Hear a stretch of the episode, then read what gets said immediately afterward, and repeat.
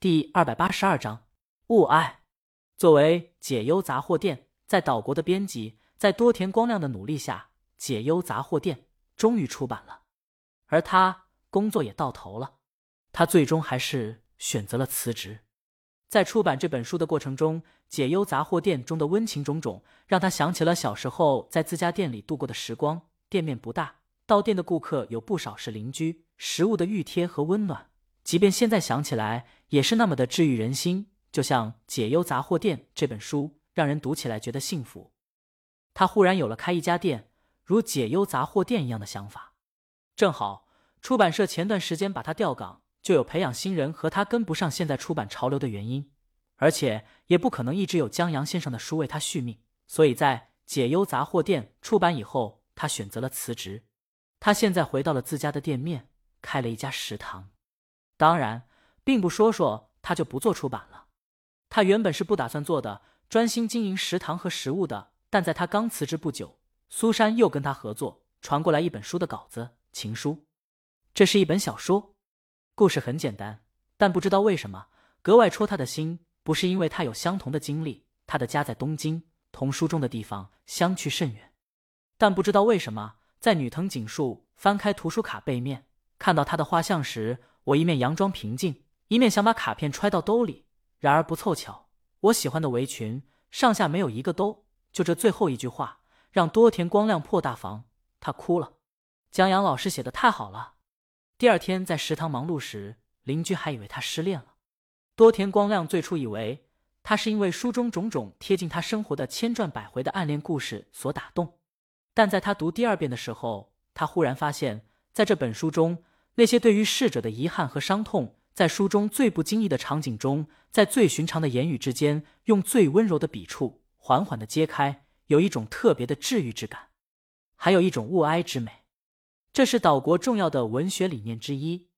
多田光亮在看到这儿的时候，忽然对江阳大神有一种深深的钦佩之感。他怎么也想不到，江阳大神竟然这么懂他们的东西，而且传达的的竟然如此传神，让他十分尊敬。他当即决定一定要出版这本书。多田光亮虽然不在出版社了，但他依然可以出版书。他可以当独立出版人，独自一个人负责情书的翻译、设计、校对、出版、宣传和销售等一系列工作。然后他平时就在食堂工作。他的店所在的某地没有特别的观光点，却有密密麻麻的街道，隐藏着数不完的咖啡馆、杂货店、食堂。居酒屋以及美食家赞不绝口的中华料理店是年轻人最喜欢居住之地。多田光亮是喜欢书的，现在也喜欢食堂。然后他忽然想起了市区把书店和餐厅二合一的书店，于是他一番操作以后，把食堂也改成了现在的样子，人们可以边吃饭边看书。目前为止，他提供的都是江阳老师的作品，《小王子》《东方快车谋杀案》《解忧杂货店》等等。他打算把这个作为一个主题，而且多田光亮觉得这三本书虽然类型各异，但内核不变，温暖和治愈。至于更治愈的《奇迹男孩》，多田光亮还在求购英文版中，他也在跟苏珊沟通，把这本书也引过来。他听说《奇迹男孩》这本书在大洋彼岸挺火的，最近一直蝉联那边童书排行榜的第二名。至于头一名是属于小王子的。现在店里有两位常客，一位是花店老板，一位是杂货店老板。他们在看多田光亮出版的《解忧杂货店》。杂货店老板还说看看书上怎么开杂货店的。他们还说他父亲活着的时候就经常把他出版的书摆出来，就那么看着就有种成就感。披头士乐队是什么乐队？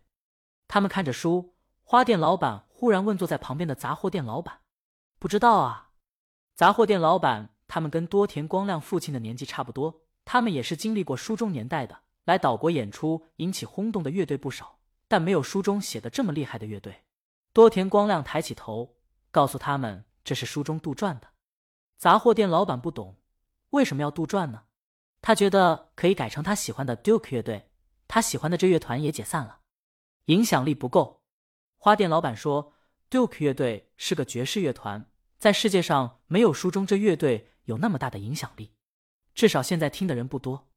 杂货店老板说：“可杜撰的乐队没感觉。”多田光亮也觉得遗憾，要是真有这一支乐队，真有这么一首歌，真有那么一部纪录片的话，或许读者对于书中的情感就能更直接的感受到了，而不是像现在这样，只能看着书中的描述，然后觉得哦，看起来挺厉害的，但对于主人公对其中领悟到的东西体会不深。话说回来，假如真有那么一首《Let It Be》的歌呢？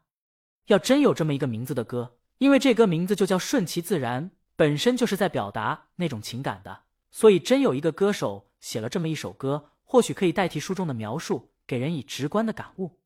多田光亮想到这儿，就去查有没有这么一首歌，然后他查到了《Let It Be》披头士作品，这是一则新闻，并不是音乐。他以为自己看错了，还真有披头士乐队。等确认以后。他忙点进去看新闻，报道中首先写了江阳身份疑似浮出水面，然后报道国内音乐平台上出现一首以披头士名字发布的《Let It Be》的新闻。众人猜测演唱者是国内知名歌手李瑜，而她的老公叫江阳。但截止目前，李瑜都没有承认这是他的作品。江阳，多田光亮嘀咕一句，想要听一听歌，但就是没听到，倒是找到不少李瑜以前的歌。他只能去寻找能听到歌的办法，用了很长的时间，以后终于买到了这首歌。他播放这首歌，略带遗憾的女声在店内轻轻的响起。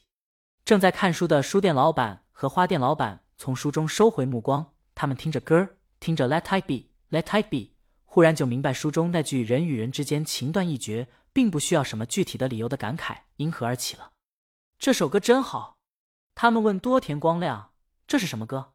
多田光亮说：“披头士的《Let It Be》，虽然不确定唱这首歌女子的身份，但可以肯定的是，这本书和这首歌应该出自同一个地方。这女子必然是和江阳有关系。他甚至觉得，可能江阳就是听了这首歌，然后写了这本书中这一章的情节，所以书中的描述竟与歌如此吻合。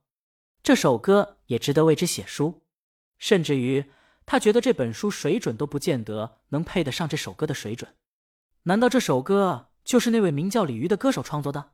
太强了！本章完。